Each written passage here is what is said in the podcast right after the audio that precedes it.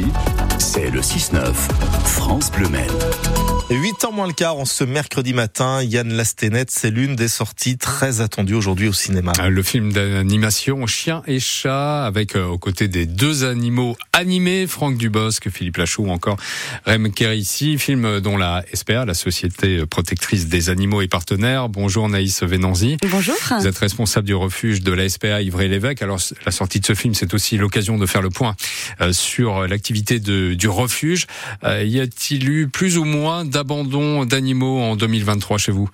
Eh bien, écoutez, le bilan est sans appel. Plus d'abandon, mais en parallèle aussi plus d'adoption. C'est 6% de plus pour nous, rien qu'à Ivry-l'Évêque, de prise en charge, en fait, sur l'année 2023. Et également, c'est exactement le même chiffre, 6% de plus d'adoption. Qu'est-ce qui explique cette augmentation?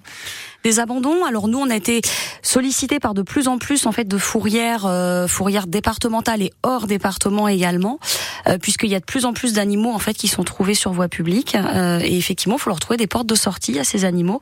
Donc nous, notre notre but, c'est effectivement de les sortir de fourrière pour les remettre rapidement dans le circuit de l'adoption. Des chiens, des chats, d'autres animaux? Les deux. En fourrière, c'est essentiellement chien-chat, mais effectivement, nous recevons des abandons aussi d'autres animaux, ce qu'on appelle les NAC dans notre jargon à nous. Nouveaux animaux de compagnie qui sont plus si nouveaux que ça, puisqu'on en parle depuis 20, euh, 20 ans. Euh, Exactement.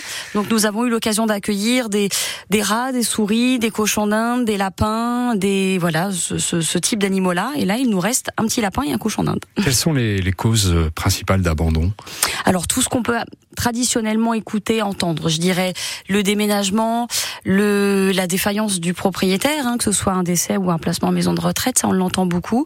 Et les raisons comportementales de l'animal sont très, très, enfin beaucoup évoquées en ce moment, dans le sens où l'animal qui a été choisi par la famille ne correspond pas nécessairement au rythme de vie ou à l'hébergement qui est proposé. On a des races effectivement, on en parle. Quelques exemples. C'est ça, on en parlait euh, ensemble.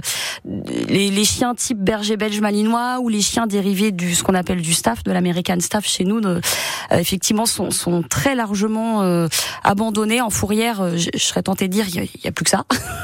voilà. Bon, je généralise effectivement. Parce que ces chiens sont à la mode, on se dit ouais, c'est sympa, ils sont tout mignons, surtout quand ce sont des chiots. C'est ça. Et puis on a quelques surprises quand ils grandissent, quoi. Ce sont des, c'est comme un petit faire valoir entre guillemets. Hein. Ça mmh. fait toujours bien de se balader avec son staff mais effectivement, un staff, euh, on peut pas le mettre entre toutes les mains. Ça a, ça a besoin de pas mal de dépenses mentales. Le Malinois, beaucoup de dépenses mentales et physiques. Les huskies, c'est pareil. On a de plus en plus de, de chiens typés husky en fourrière et en demande d'abandon et en enquête aussi.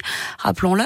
On a encore un Malinois qui va rentrer euh, probablement d'enquête cette semaine. Donc euh, voilà, c'est des chiens super sympas, mais effectivement faut que ça matche avec la famille. Il est 7h48. Notre invité ce matin, Naïs Venanzi, responsable du refuge SPA d'Ivray-l'Évêque. On l'a vu ces derniers mois, l'inflation euh, qui coûte cher, évidemment, euh, à tous les, les Français. Le prix de l'alimentation animale a aussi augmenté. Est-ce que l'inflation est une cause supplémentaire d'abandon?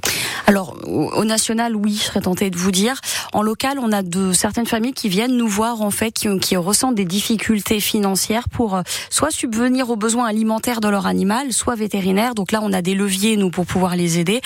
On peut leur, on peut leur fournir temporairement un peu d'alimentation, histoire de, de rebondir et de retrouver une situation. Comment ça euh, se passe? les, les, gens viennent nous voir en fait et présentent un justificatif de revenus ou un justificatif de, de, de chômage.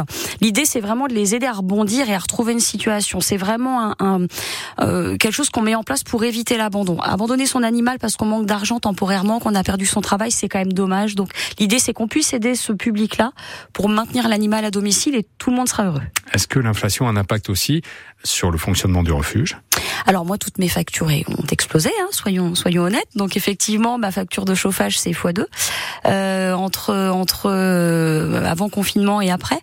Euh, voilà, tout, tout, toutes les charges de toute façon euh, ont explosé. Moi, mon, mon rôle c'est de faire attention et de budgétiser ça au mieux.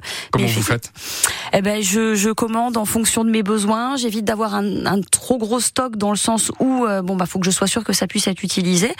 Euh, je, je, j'échange avec mes vétérinaires pour faire les soins au plus juste. Bon, sachant qu'on ne regarde effectivement pas euh, à la dépense pour les soins, c'est comme le rôle de la SPA de soigner ses animaux. Mais effectivement, il faut être très vigilant. Malgré toutes ces contraintes, augmentation euh, du, du, coût de l'alimentation animale, des factures d'électricité, mm. augmentation du nombre d'abandons, mm. vous arrivez à faire face quand même. Euh, il y a assez de place dans votre refuge Notre métier, c'est on en parle avec mes collègues, on fait du Tetris, nous. C'est-à-dire qu'en fait, on peut faire autant d'entrées qu'on fait de sortie. Donc dès qu'on a des adoptions, il faut partir du principe que les places sont quasiment déjà réservées par les futures entrées de fourrière de la semaine d'après, de la semaine suivante, par les enquêtes qu'on met en attente, par les demandes d'abandon qu'il y a aussi en suspens. Donc on y arrive, on y arrive parce qu'on a une bonne gymnastique et que bah finalement euh, voilà, on fait on fait du Tetris au quotidien. Pour éviter les abandons, vous euh, organisez des actions de sensibilisation auprès des plus jeunes. Je crois que vous allez dans les écoles. Ça. Qu'est-ce que vous leur dites à ces Alors, jeunes? comme on a l'agrément du ministère de l'Éducation nationale, effectivement, on peut on peut intervenir euh, pour euh, parler de la SPA, de la protection animale, euh, mais pas que. Hein, on sensibilise aussi, on fait de la prévention aux morsures, euh, du, de la maternelle au lycée.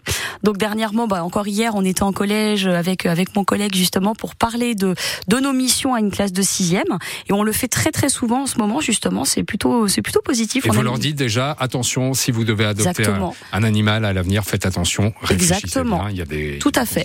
Et c'est une Exactement, on les sensibilise sur tous ces sujets-là, sur euh, le bien accueillir un acte, par exemple, comment est-ce qu'il faut s'y prendre, parce que les petits animaux comme ça plaisent beaucoup aux plus jeunes. Euh, se poser les bonnes questions avant d'adopter un animal. Merci beaucoup Naïs Venanzi, responsable du refuge SPA euh, d'Ivray, l'évêque invité de France Bleu ce matin. Bonne journée. Vous aussi. Et ce à l'occasion de la sortie du film Chien et chat. Mais allez en refuge, à vous de devenir les héros de ces chiens et de ces chats, voire de ces nacs hein, qui vous attendent notamment à l'SPA d'Ivray-l'Évêque. Et puis tiens, euh, qu'est-ce que ça vous apporte un animal de compagnie dans votre quotidien? De l'amour, du réconfort, pourquoi pas Une écoute? Pourquoi pas aussi hein, 02 43 29 10 10 nous en parlons ensemble euh, dans moins d'une demi-heure à 8h15 dans un instant euh, Léopold Acnouche et puis à 8h dans le journal on vous parlera d'une commune euh, qualifiée comme la plus romantique de France. C'est en Sarthe que ça Mm. se passe. Et je pense que ça va vous surprendre si vous ne savez pas de quelle commune il s'agit. À tout de suite